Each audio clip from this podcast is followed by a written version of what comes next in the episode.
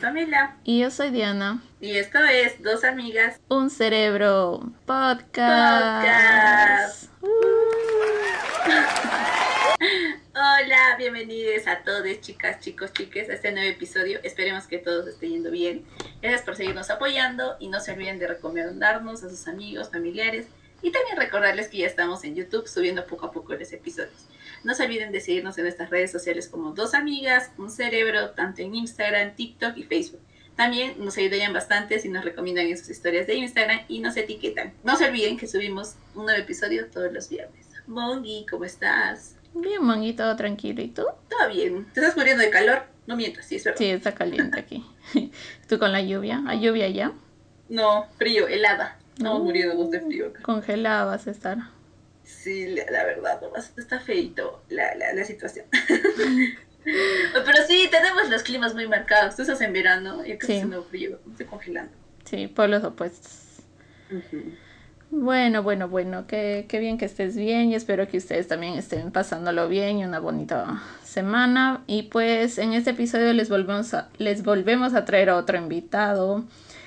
Y pues es muy especial porque es mi papá, su nombre es Juvenal y pues aquí estará para contarnos sus experiencias de su infancia, de la adolescencia o también de su vida adulta. Así que preséntate. Bueno, hola a todos. para mí es un gusto participar de, del podcast que ustedes realizan cada día y mi nombre es Juvenal, soy papá de, de prácticamente tengo dos hijos que son Joan y Diana.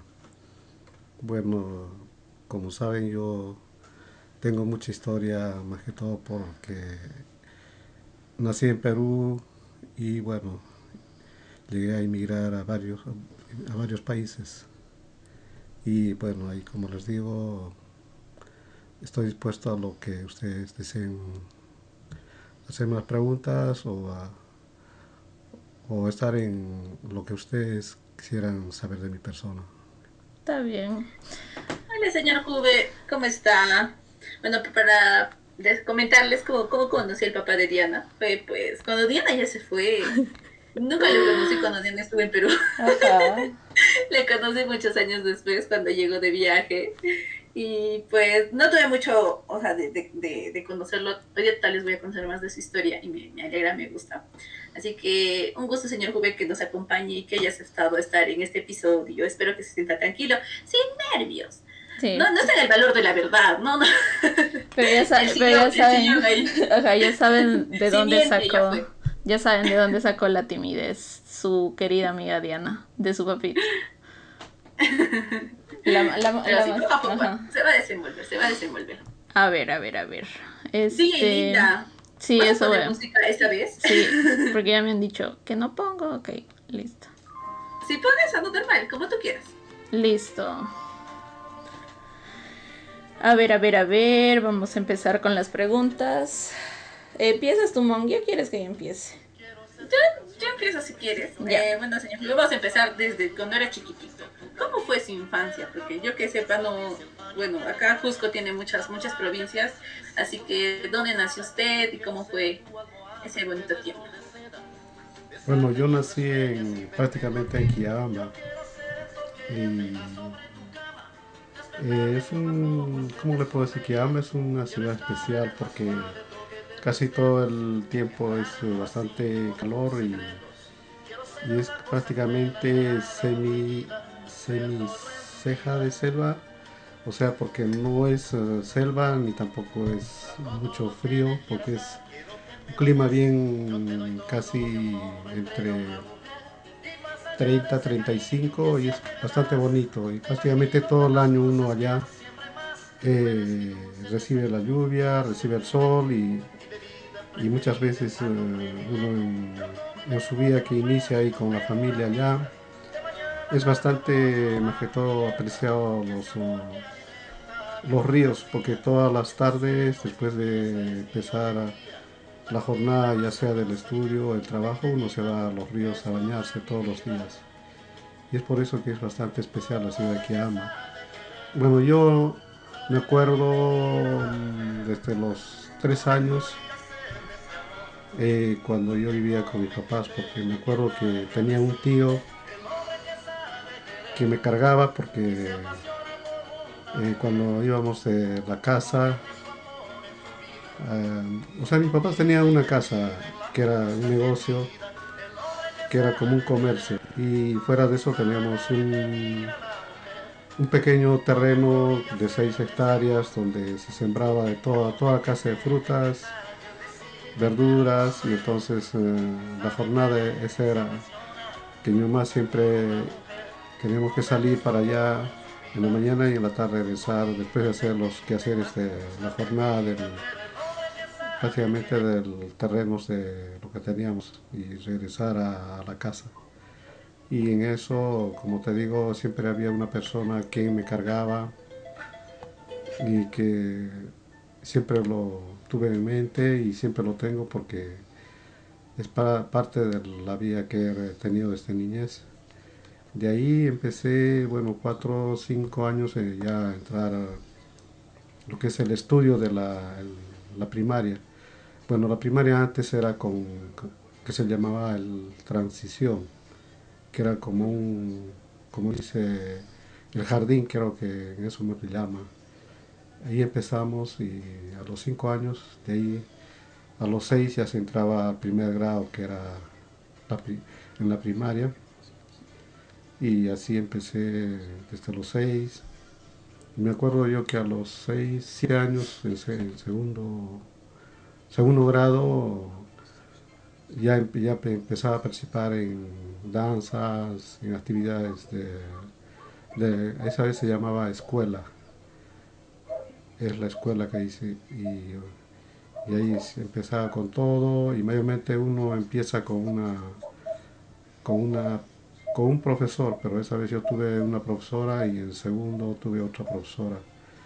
Y así es cada año, entonces yo terminé prácticamente casi a los 10 años y medio la primaria.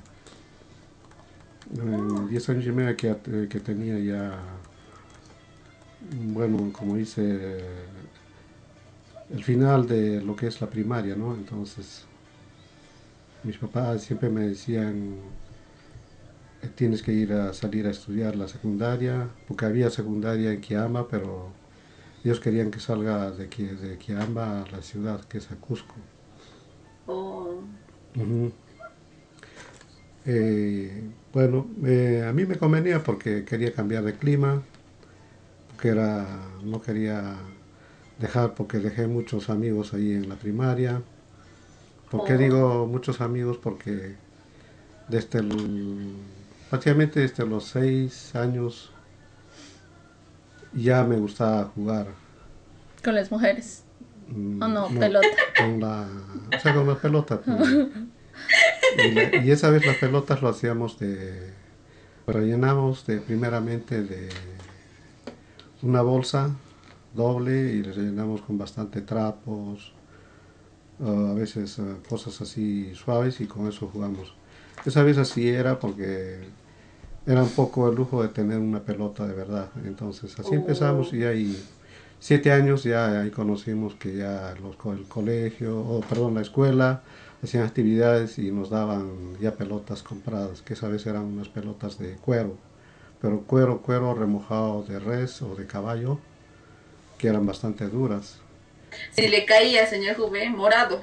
No, mayormente nos hacía daño, eso sí, porque eran duras y, se jugaba como te digo, eh, no había, como dice, un control de, como llama, una persona que te guíe. Jugamos así, armamos el equipo y 6-6, 7-7 y ya, pues ahí si te daban, te daban.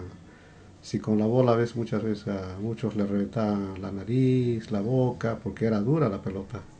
Claro.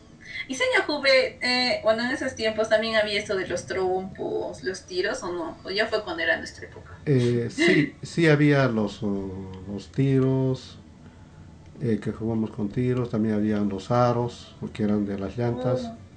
que hacían y aros de, la, de los rodajes de los carros, unos oh. rodajes que tenían villas adentro, y uno lo buscaba eso porque por sacar las villas Villas dice porque son unos tipo los las canicas o tiros que le decíamos esa vez eran de metal pues. dentro del rodaje entonces el que tenía una villa eso lo llevaba como para jugar y eso le, lo destrozaba al tiro porque era de, vidrio, ¿no? Mm. Entonces, por eso muchos decían no, no querían jugar, pero todos entraban con eso. Y bueno, de ahí vinieron, vinieron lo que es el, el rosado que le digo, de la, un juego que hacíamos con la moneda. O sea, había una moneda que en esa época había el sol, que era un sol que era casi el doble de los cinco soles que hay ahora. Y era puro, prácticamente era, eh, bañado en oro. Y por nadie le da importancia, bueno, varios que lo juntaban en esa época eran de valor. Y con eso, ¿qué hacíamos? Hacíamos unos huecos en la tierra, seis huecos, y el que llegaba a los seis huecos alojando la moneda, ganaba y se ponía, por ejemplo, ese, ese sol que valía, que era tu, para tu, para tu, eh, como dice, para tu lunch, para todo, lo podías oh. perder. Pero era de valor, ¿no? Entonces... Eh, era todo, nada. se quedaba de eso sin comer. Ajá. no, pero nunca te quedas sin comer porque como ahí había bastante fruta, había... Ah, claro, eso sí. Fíjese que ahí en, ese, en, ese, en la escuela se había bastantes árboles de mangos habían de los pacaes, habían las naranjas, y en el recreo te podías ir y bajarte las naranjas, los mangos, el pacay, no, mm. no ahí prácticamente el, pan o, la, o lo que se dice que ahorita hacer un, la comida de casa era poco, mayormente era fruta, la mayoría era fruta. Mm, claro, para los que no viven, por ejemplo, en Perú, Quillabamba es un lugar donde hay bastante producción de frutas, del café, del cacao, eso, o sea, y más, más que todo donde vivía cerca de mi papá, la, todas las personas tenían como chacras, o sea, como lugares donde podían plantar todos sus árboles frutales y pues de ahí la fruta era a montones, o sea, no era como que poquito, solo un árbol o algo así no era bastante. Y, te acuerdas eh, cuando fuimos, Mon, toda la fruta en el piso tirado, ¿verdad? Entonces había bastante, o sea, es demasiado la fruta, ¿no? Obviamente, y si ellos están ahí, podrían, podrían haber comido eso, pues. Interesante, interesante. Bueno. Ah, le pregunto una, una segunda preguntita que también es de su infancia. ¿Cuál era o no, su familia tiene una tradición cuando era niño que se acuerde mucho. Sí, yo me acuerdo, como te digo, desde los dos años o ya yendo tres años, eh, los sábados, eh, prácticamente sábado se hacía, se preparaba en casa como un una comida para ir a llevar al campo.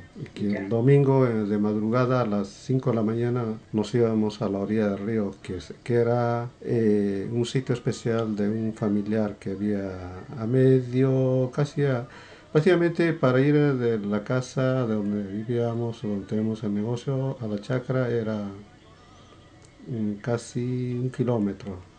A ah. medio kilómetro, a 500 metros, había una familia que era un tal, me acuerdo yo, Valdivia.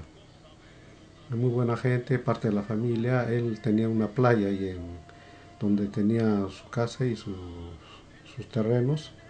Una playa bien inmensa y que era un, como un, ¿cómo te puedo decir? Era como un pozo en el río mismo y ahí salía, bajaba, cuando bajaba el río era más hermoso porque había bastante arena. Prácticamente oh. ahí nos íbamos los domingos de madrugada todos eh, ellos estaban también, la familia que quería participaba, participaban tíos, este, algunos compadres de mis papás, iban, llevaban comidas y empezaban a preparar ahí, hacíamos por ejemplo, las, buscaban las piedras que eran lo que es este, el granito, porque ahí se conocían y acumulaban en la, en, el, en la playa, en el arenal, hacían un hueco y ahí armaban con esas piedras y, como había ahí bastantes eh, eh, los árboles de plátano, sacaban las hojas verdes de los plátanos, lo remojaban en el agua y ahí lo ponían a debajo encima de la brasa, que hacían hueco en la arena, y ahí ponían las carnes, se ponían, si llevaban, muchas veces llevaban gallinas, pedazos de res, llevaban cuyes, llevaban este eh, la papa, camote y algunas cosas como las habas, todo eso, el choclo que nunca faltaba. Todo eso lo ponía en ese, en ese horno que ahí le hacían una guatia especial. Le decían, bueno, como guatia, ¿no? Pero era con piedra. Entonces todo se cocinaba ahí y se enterraba y mientras nosotros niños todos empezamos a bañarnos en la orilla, ellos los adultos empezaban a tocar música porque algunos tocaban música, llevaban guitarra, charangos, eh, llevaban quenas, tocaban, hacían música y cantaban, bailaban mientras nosotros estábamos en el bañando. Y, y, a la hora de la comida, y a la hora de la comida, bueno, nos llamaban, salí del río a comer y así. Pasamos hasta las 6 de la tarde y hasta que empezamos ya todos a salir de la orilla para venir a retornar a casa, cantando, muchas veces cantando. Esa era la tradición de los domingos, que era muy, o sea, muy, muy especial era eso. Qué bonito, era una gran reunión familiar. Mm, Qué bonito. Y más porque pues hace calorcito y uno se, o sea, cuando es niño también le gusta jugar con el agua. Pero qué bonito recuerdo tiene, señor. Mm, a ver, ¿y cuál es tu mejor recuerdo de adolescente? Que tengas. Mm. ¿Algún recuerdo cuando eras adolescente? En lo que es este, la parte, esa, la diversión que uno salía en familia, era lo más hermoso. Y lo otro era que siempre cada tarde a las 4 yo me iba a bañar al río. Y en la orilla del río siempre había muchachos que bajaban, eh, muchachas, todos iban a bañarse al río. Y, y uno en el río se divertía y se subía uno en las piedras grandes, lo que era uno buscaba las piedras grandes a la orilla del río y ahí empezaba uno a, como dice, como el lagarto, ahí a estar echado y a recibir el sol. Como a partir de las 4 de la tarde ya el sol no quema. Mm, claro. era, la brisa era suave, no quemaba, entonces ese era lo más, ah, lo bueno que cuando uno era en las tardes, obviamente casi. Con mis tíos, bueno. Claro, con ah. todos mis hermanos. Es que mi papá tiene cinco hermanos, ¿verdad? En total hemos sido siete. Siete. Seis hermanos y una hermana, siete. Mm. Sí, por parte de mi papá la familia es bien grande. Bastantes familiares. La compensación de tu mamá no hay mucho, como de tu papá sí. Ajá, como son de mi mamá, mi mamá es hija única, así que se compensaba bastante. Pero qué genial. El señor Juve, tengo una duda porque nos estaba contando y creo que le cortamos, pero, o sea, terminó la primaria y después se fue a, estudiar a Cusco o a Quiabamba o al final, ¿cómo fue? Bueno, no, me, vi, me fui a estudiar a Cusco, me mm. presenté a lo que era el... Antes había un tío que se llamaba, ¿dónde está? Ya no me acuerdo ahora. De Uriel García más arriba, en tercer paradero, había un colegio Mm, ah, bueno, ahora creo que es Sagrado Corazón. Ya, ya. Antes, no. era, era un, un, anexo del Colegio de Ciencias, era ahí. Oh. Entonces ahí fui a estudiar yo a ese anexo y, y a los dos años eh, ese anexo eh, parece que todos se fueron a ciencias y otros dijeron los que quieren se, se pueden, construyeron el colegio Uriel García y, y, a la mayoría nos pasaron al colegio Uriel García porque éramos de tío. Entonces los de ciencia eran los que estaban arriba en San Francisco, toda esa zona. Claro. Y bueno, de repente, en parte, bueno, mm, estuvo bien mi viaje, mi salida, porque yo eh, eso a qué te viene que cada fin de año, al primer año en el colegio Uriel García o en el anexo de ciencias, eh, al menos todos los que salíamos de provincias, la meta era salir invicto y estudiar. ¿Por qué? Porque si tú llevabas un curso o dos cursos tenías que regresar en enero, febrero a, dar el examen y, recuperar esos dos cursos para volver a pasar al siguiente año. Entonces todos los que salíamos de Quiamba o de otras provincias, eh, ya nos conocíamos, ¿no? Y ya, bueno, a estudiar y salir. Entonces teníamos unas vacaciones de enero, febrero, marzo, tres meses de vacaciones y en abril a retornar otra vez. Eh, para mí, en especial para mí, y, y, he escuchado a varios ahí que subían venían de provincias a Cusco, a la ciudad, decían que era muy, muy especial porque yo, yo como que esperaba las vacaciones y primero tenía que quedarme a averiguar cómo estaba en los cursos porque yo sabía que estaba bien y recibía las notas y me iba con las notas a donde mis papás en el viaje.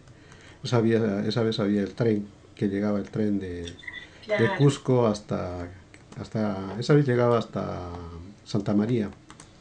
De ahí ya prolongaron hasta Kiama, pero yo llegaba hasta ahí, en, en Santa María, bueno, está la casa de mis papás, vivían ahí.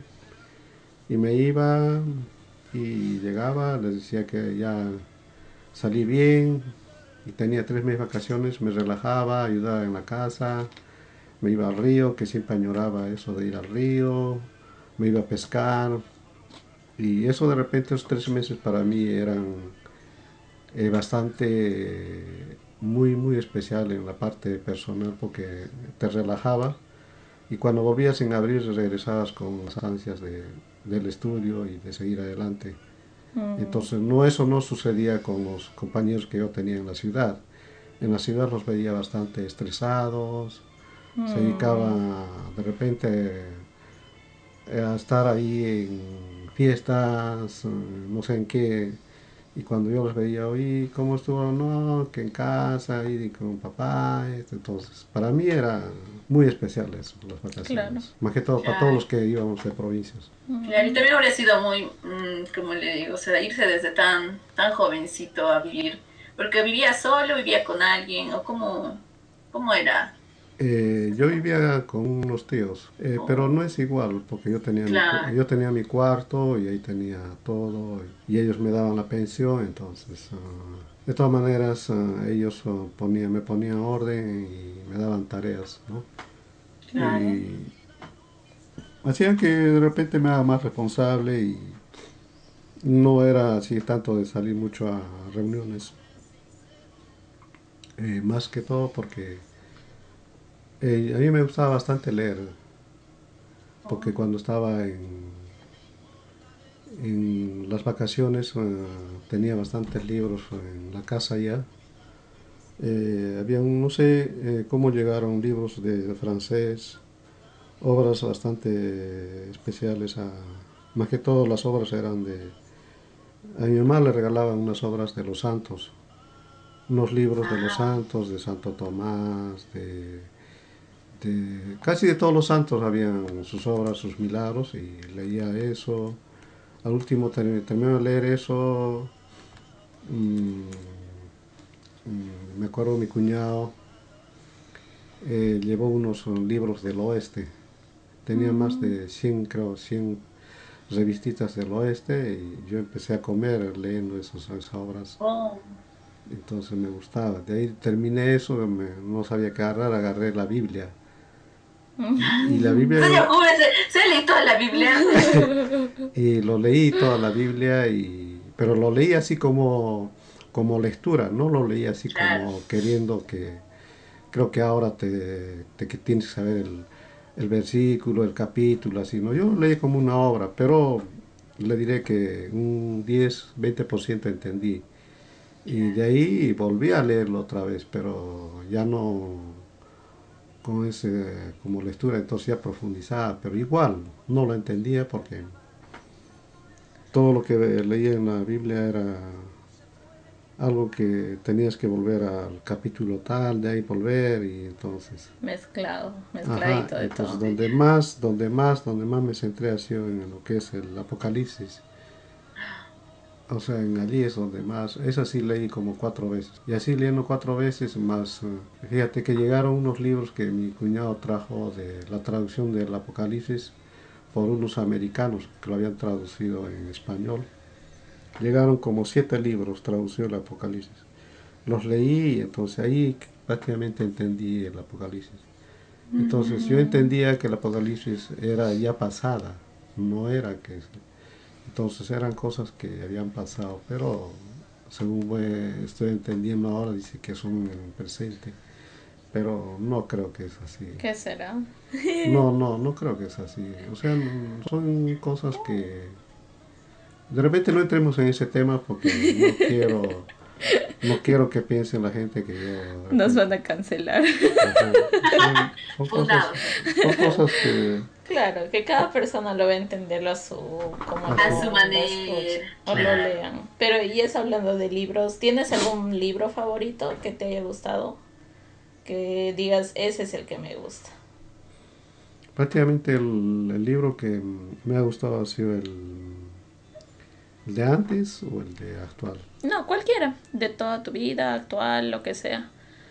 Ya, Que digas me- que es tu favorito. que me ha gustado siempre han sido el- las obras románticas. La, una obra Mm. que había, la obra de María. María que decía. No sé si... Ay, María. Ajá, oí, así.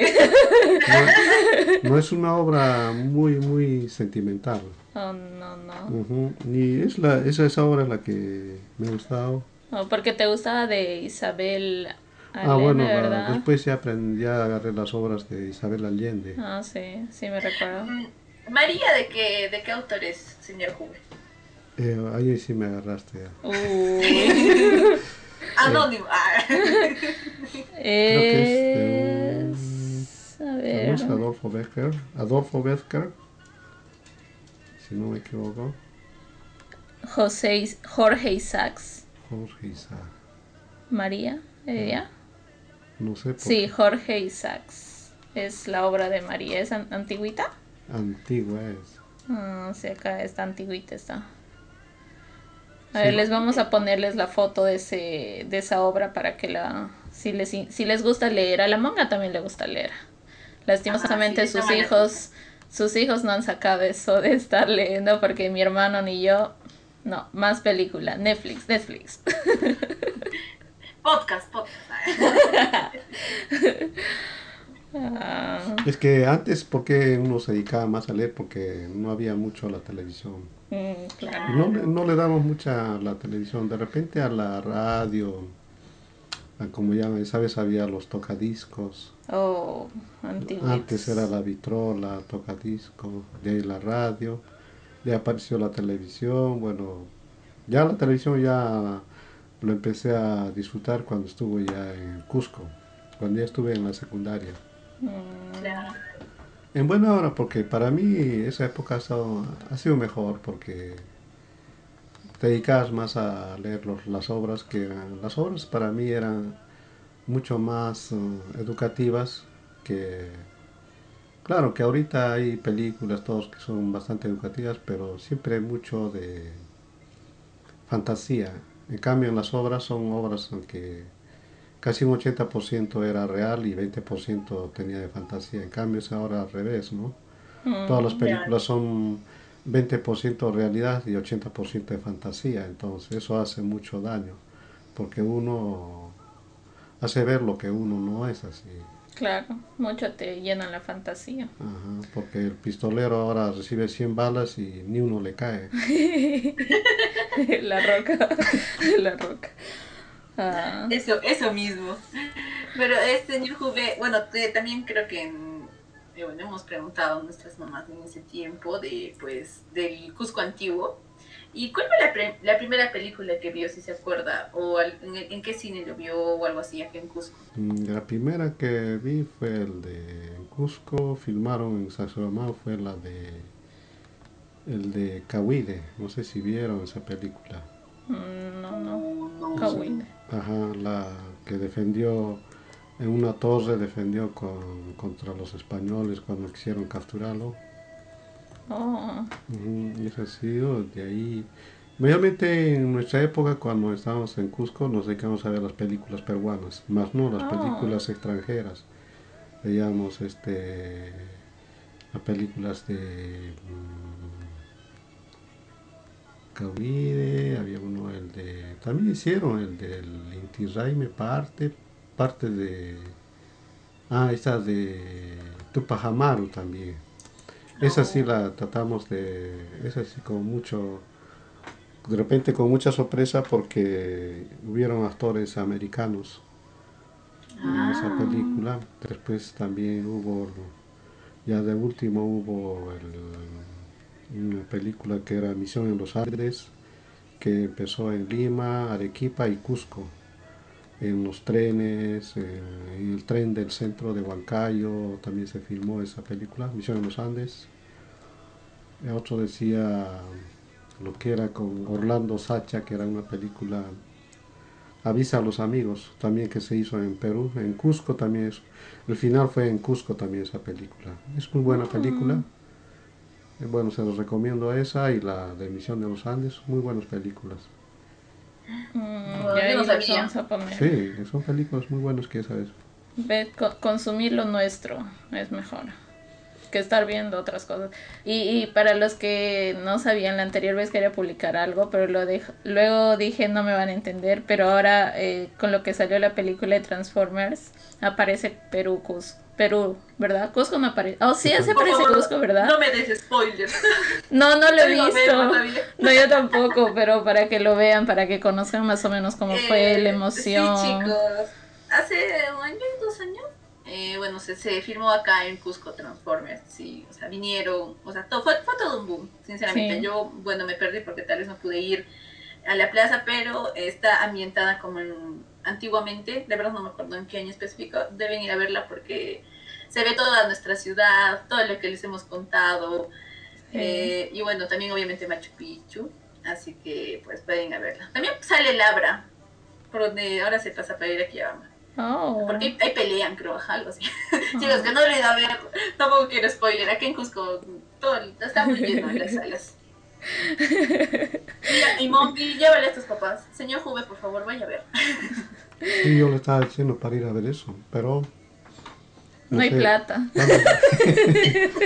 el tiempo no, no está dando. Bueno, vamos a tratar de verlos de todas maneras. Sí, vayan a ver porque está bien bonito. O sea, todas las personas que me han dicho quién iba a ver, me dice, es como que, o sea, añoras, ¿no? Sea, yo obviamente estoy aquí en Cusco, pero las demás personas me dicen, o sea, es muy bonito.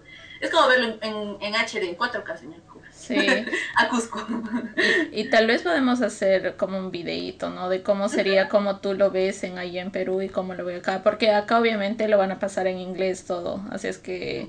La diferencia es que solo vamos a, o sea, el idioma más que todo, pero pues obviamente todo es igual, ¿no? Pero a ver, a ver, ojalá que se pueda. Y a ver, este, ¿cuál crees que fue tu mejor viaje que tuviste, pa, en tu vida? No sé, algún viaje cortito, algún viaje largo o algo. Bueno, el, mejor viaje que fue fue la primera vez que salí a Europa, que es eh, salía de Lima a España, España a Italia. Mm, y bueno, al principio un poquito incómodo, un poquito difícil cuando de repente ves allá que, que es diferente el, idioma. Mm, Pero después... Mm, como dice, tienes que poner de tu parte también para que puedas este, estar bien ahí. Y más que todo el apoyo de la familia también es bueno. Claro. Entonces todo eso hace que una vez que ya te sientas, como dice, ya un poquito mejor por, con el trabajo también que consigues, porque a veces al principio Honestamente yo casi batallé como seis meses, tres meses que no, no había trabajo, entonces eso a veces te desespera, entonces mm. ya cuando consigues un trabajo ya sea fuera del país eh, es algo que te, te, da a luchar más, más que todo pensando en la familia que has dejado, porque ellos son los que, que el momento que quieres eh, decir, no, me regreso, mm, esto no es para mí. Eh, ellos, ah, el pensamiento de ellos hace que tú permanezcas y luches para que realmente si ya saliste y tomaste una decisión, tienes que continuar y pelear para que la familia mañana tenga algo mejor, lo que tú no, tuviste, ¿no? Mm. Esa es la meta de todo inmigrante, lamentablemente. Claro y la suerte más que todo y muchas veces eh, entre nosotros que inmigramos a veces eh, muchos entraron como dice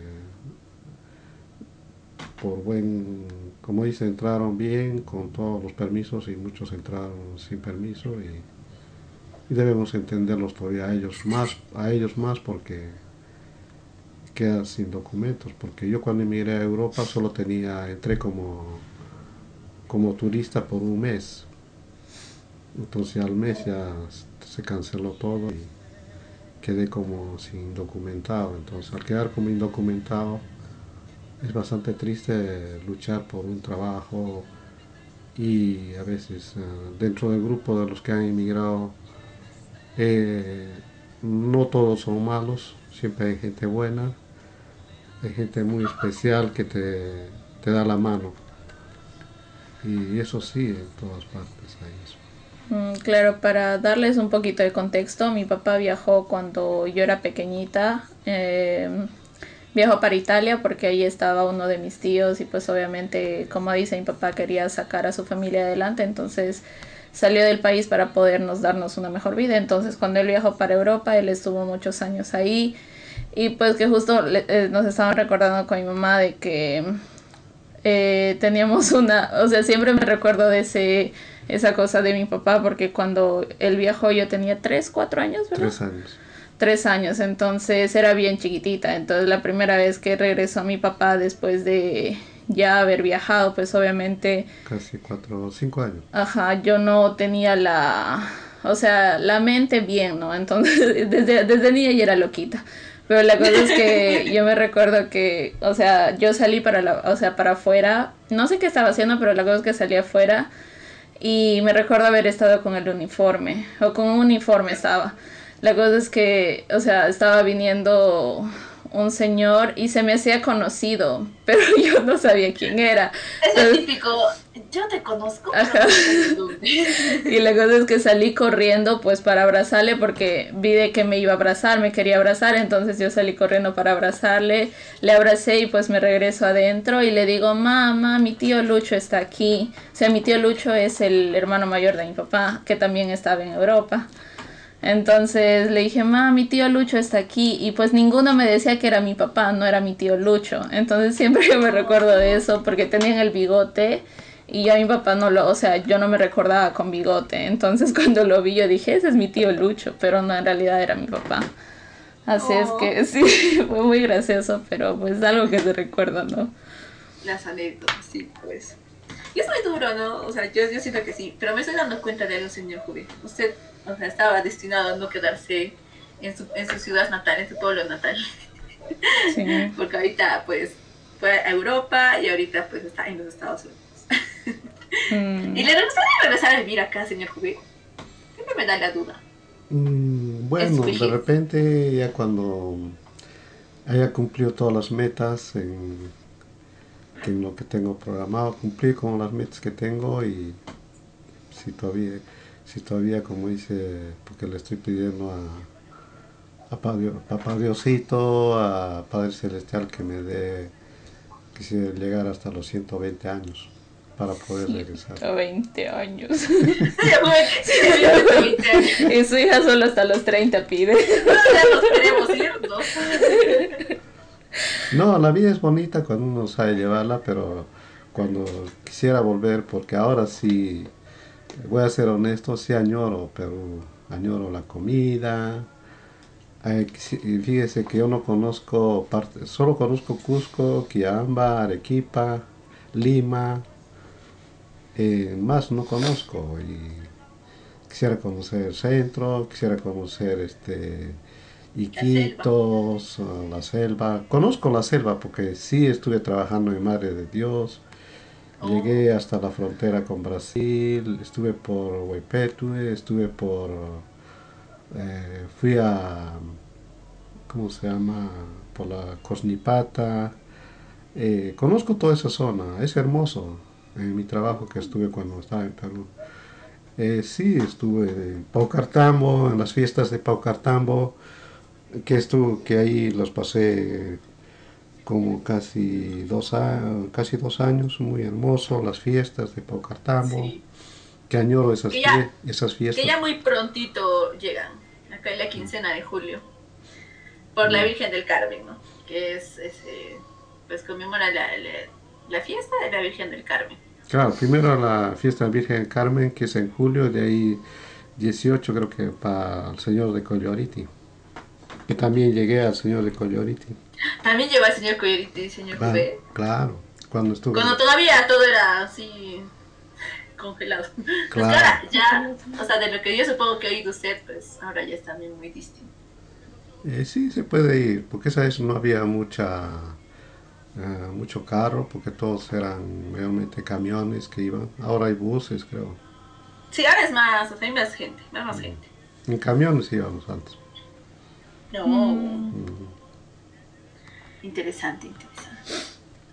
A ver, voy a ir con la siguiente preguntita. Eh, ¿Hay algo que le hubiera gustado hacer y nunca hizo? Mm, sí, mm, cuando yo estuve en, bueno, cuando estuve todavía estudiando en, en la primaria en Quiamba, mi meta era con lo que yo le veía historia. Yo me, me acuerdo yo cuando yo iba a los terrenos de mi papá, tenía de la parte que era del... Había una escuela pequeña ahí al lado del terreno de mi papá pero había un cerro que se subía como más o menos será unos 500 no miento será unos 120 metros de subida arriba. Era un sitio que le llamaba era un puro árboles de naranjos o sea eh, toda esa, esa una plataforma arriba era como puro árboles de naranjos y esa era parte también de mi papá. Yo siempre subía allí en la tarde y me ponía a co- co- coger unos cuatro o cinco naranjos y me sentaba ahí al borde de, ese- de esa altura, de esa parte alta, y miraba para abajo que se veía la carretera que subía de Quillama a Cusco, pasaban ahí se veían las escuelas, las casas, y de ahí miraba y, soñaba ahí, dije que quisiera... mm, o sea, tener algo para poder escribir ahí, o sea, pensar en hacer unas obras, eh, como por ejemplo darle vida a las frutas. O, por ejemplo, yo trataba de decir, ¿por qué no le puedo dar vida a una naranja, a un plátano, a un limón, a la misma fruta, hacerlos hablar? Yo le decía al árbol de naranjo, le decía, eh, eh, que se baje la mejor naranja para que tenga, esté a mi lado y conversar, decía, porque yo ahí iba, estaba solo. Así es, hacía como una meditación ahí, eh, sentado en, en- en la base de un árbol de naranjo y le pedía a él que bajara para que estu- estuviese a mi lado y me, hab- me hablara. O sea, eso yo pensaba y a veces le decía, veía un limón, le decía, ven, podemos hablar, o sea, darle vida a esa fruta y que me hablara, igual a, y así cre- crear una obra, ¿no? Claro. Y así viendo esa obra, inclusive de último dije yo, ¿por qué no los árboles se pueden mover? O sea, venir, eh, le decía un árbol naranja, ven, eh, al otro decía, había un árbol de plátano, decía, ven para aquí, podemos hablar. O sea, mo- así en mis pensamientos movía los árboles, que ellos les daba vida y movimientos. Pero interesante. No, interesante sacar esos estos, porque ahora hasta en los dibujitos ya salen de que hacen esas cosas, pues no. Mm, Eso decía. Claro. Por ejemplo, las bananas en pijamas, ya han sacado esos estos. Ay, no. Pero señor joven, nunca es tarde, creo. Sí, pero ya me, Eso gan- sí, estoy segura. ya me ganó Harry Potter, porque él mueve los, los árboles, mueve los- las rocas, mueve todo en, ese, en Harry Potter. Pamela Pero nunca es tarde, señor por favor. Le vamos ahí a, a este, escribe su libro y igual. Lo hacemos imprimir. ¿Qué cosa cree? También, Nunca también, es tarde. Eso es ajá, verdad, nunca es tarde. también dibuja bonito. Ahí está su Oh. caballo que vamos a poner. Ya, ay, pero... Moni, sin hacerle bullying a tu papá. Siempre me hacen bullying porque cuando yo dibujo mis, eh, mis obras, son pinturas de 5 años que siempre hago yo. Es que si, si le voy a preguntar y si me da permiso lo voy a subir las fotos. Denos permiso, señor Juve. No hay problema. Ya. Ah, publicidad, no hay problema. A De ver. repente lo vendemos al mejor postor. Mm, claro, si alguien quiere algún, co- alguna pintura de ahí o algún dibujo normal. A ver, a ver, claro. vamos a la siguiente. Eh, ¿Qué no volverías a hacer nunca más en tu vida? Mm, adulto. Eh, cualquier edad, cualquier experiencia, no Quisiera sé. tener la vida de 3 hasta los 10 años y medio que salí de Kiamba. Ah, Quisiera tener esa juventud, esa niñez, ya, porque es la mejor niñez que he pasado con mi familia y que, son y que, esté, recuerdos y que esté bonitos. con ellos, ah, con toda mi familia en esa misma. No pasen los años, se congela. Oh, estaría bonito. ¿ah? Congela. Ay, ¿quién no quisiera regresar a sus etapas de niño? Yo también quisiera regresar a los 15 años. Para irnos de 15 ¿Verdad? años. ¿Sí? Claro, no, sí, siento que 15 fue. A ver, 13, 14 y 15 siento que fueron las etapas más tranquilas. Yo regresaría y le diría, señor María, hágale su 15, por favor. Sí. Por mis 15 años. Pero qué bonito, señor Juve, qué, bo- qué bonito que haya tenido una infancia que recuerde Bonito. con tanta añoranza, ¿no? Qué bonito. Y nada más, bueno, vamos a con la última preguntita, porque pues nosotros decíamos que no iba a hablar tu papá, pero hablo. a ver, vamos con esta última. ¿Qué consejo le darías a tu yo más joven, a tu yo de 20 años? ¿Qué consejo le daría, señor Juve, a su yo de 20 años? Bueno, a mi, a mi yo, yo le, le recomendaría que tenga siempre el pensamiento de, de, ese, de esa niñez, llevar siempre ese pensamiento de, la- de ese amor de los padres a los hijos y que los hijos también sean felices con no interesa cómo estén los pa- hayan sido los padres eh, porque una familia perfecta nunca existe. Siempre hay como dice altibajos pero la familia siempre estaba unida. Y esa familia unida de esa de esa niñez siempre nunca como dice nunca se abandone y se quede ahí porque eso es muy hermoso Mm, conservar la familia. Familia, antes que todo. Qué bonito, señor. Todos en silencio. Grillos así. A ver. porque ¿Qué no sé, ya, ya es todo? no Eh, sé si bueno, les dar, puedo dar un consejo Sí, normal, lo usted bueno. desee. Bueno, yo quisiera hacer- decirle a ustedes, ustedes eh, que dicen dos cerebros, un, un solo, como dicen, pensamiento, Un, cere- un cerebro. Un cerebro Tenemos un- solo uno, Ajá. compartiendo. ¿ustedes en qué se basan esa, de un solo cerebro? ¿Se basan en, en una idea, un pensamiento o se basan en algo que es personal y profundo de cada uno de ustedes? No, es porque siempre cada vez de que, por ejemplo, con Pamela, eh, cuando estábamos allá, siempre como que teníamos eso de, digamos, pensábamos casi igual, o por ejemplo, si, digamos, pasaban algo que Pamela, digamos, le, eh, tenía algún examen, o sea, siempre teníamos como que, oh, te voy a dar mi cerebro para que te salga bien en eso. Y pues también aparte, como antes nos confundían a las dos mucho porque supuestamente nos parecíamos. Entonces salió eso de que solo tenemos un cerebro compartiendo y a veces pasaba de que pensábamos casi lo mismo. Si digamos decíamos, Ajá. este, digamos, no sé, va a pasar un mosco por ahí, justo las dos nos miramos y decíamos, oh, va a pasar un mosco por ahí. O sea, se nos salía ese pensamiento juntas. Y por eso es no que... ¿No se has sentido alguna vez una conexión con alguien? Ajá. O hablado así, solo mirándola, algo así. O sea, Pero solo con la así, mirada. media rara. Ajá. Las conexiones se dan cuando las personas eh, tienen los pensamientos más que todo que sale del corazón. Porque del Ah. pensamiento hay una cosa, hay una cosa, del pensamiento, el pensamiento te puede muchas veces eh, llevarte a equivocar mucho. Pero cuando tú en el corazón sientes algo como un... Es fácil cuando hay algo que una persona, cualquier persona que pase o lo veas, o estés en un grupo y ves, el, el corazón es el que te avisa y te, te hace que cómo pienses de las personas.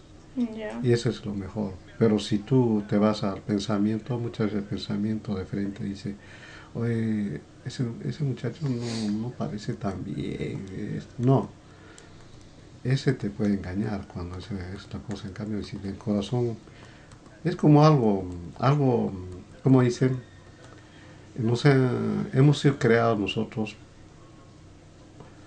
con algo especial que cuando quisiéramos este, podemos hacer muchas cosas buenas, pero hay que hacerlo de corazón, como se dice, Claro. no de pensamiento. De pensamiento podemos hacer muchas cosas, no importa atropellando, haciendo daño a las personas.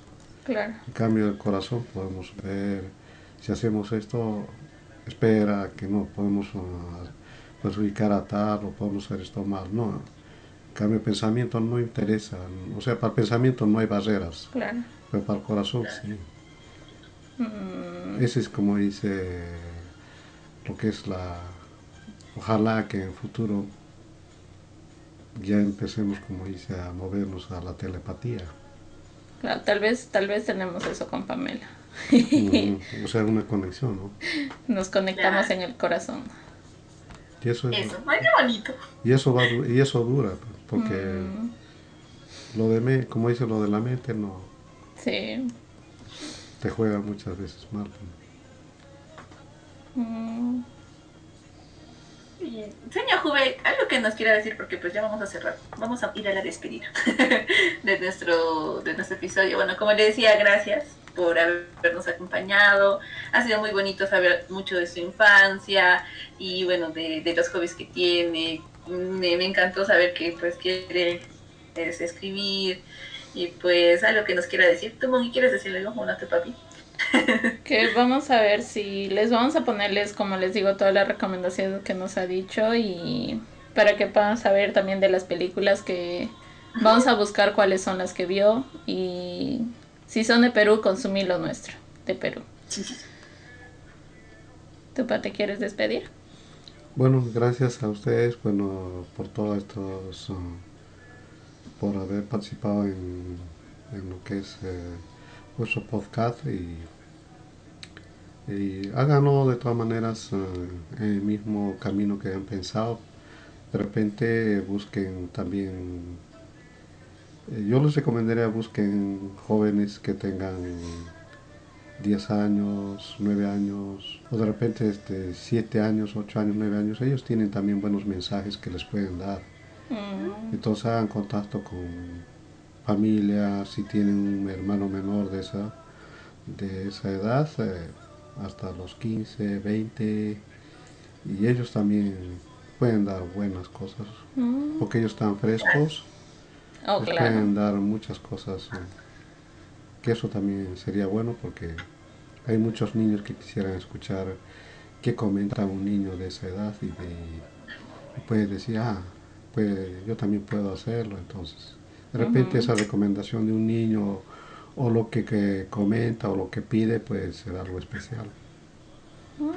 Muchas gracias, señor Juve, por sus recomendaciones. Las vamos a seguir. Bueno, gracias.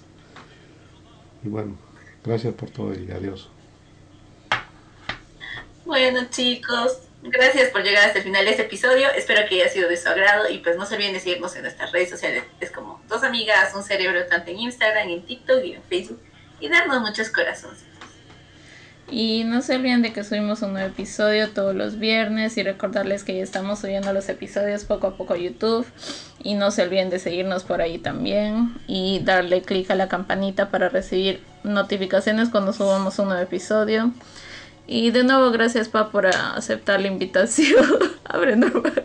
Es que, ok, les vamos a dar un poquito antes de irnos. Estamos con un micrófono nuevo y pues todos tenemos miedo de hacer cosas porque realmente se escucha todo. A mi mamá la tuvimos que dejar en el, en el cuarto para que no haga ruido.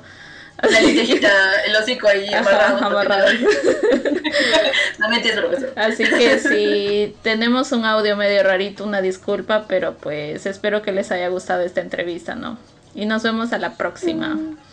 Hasta la próxima. Bye. Bye.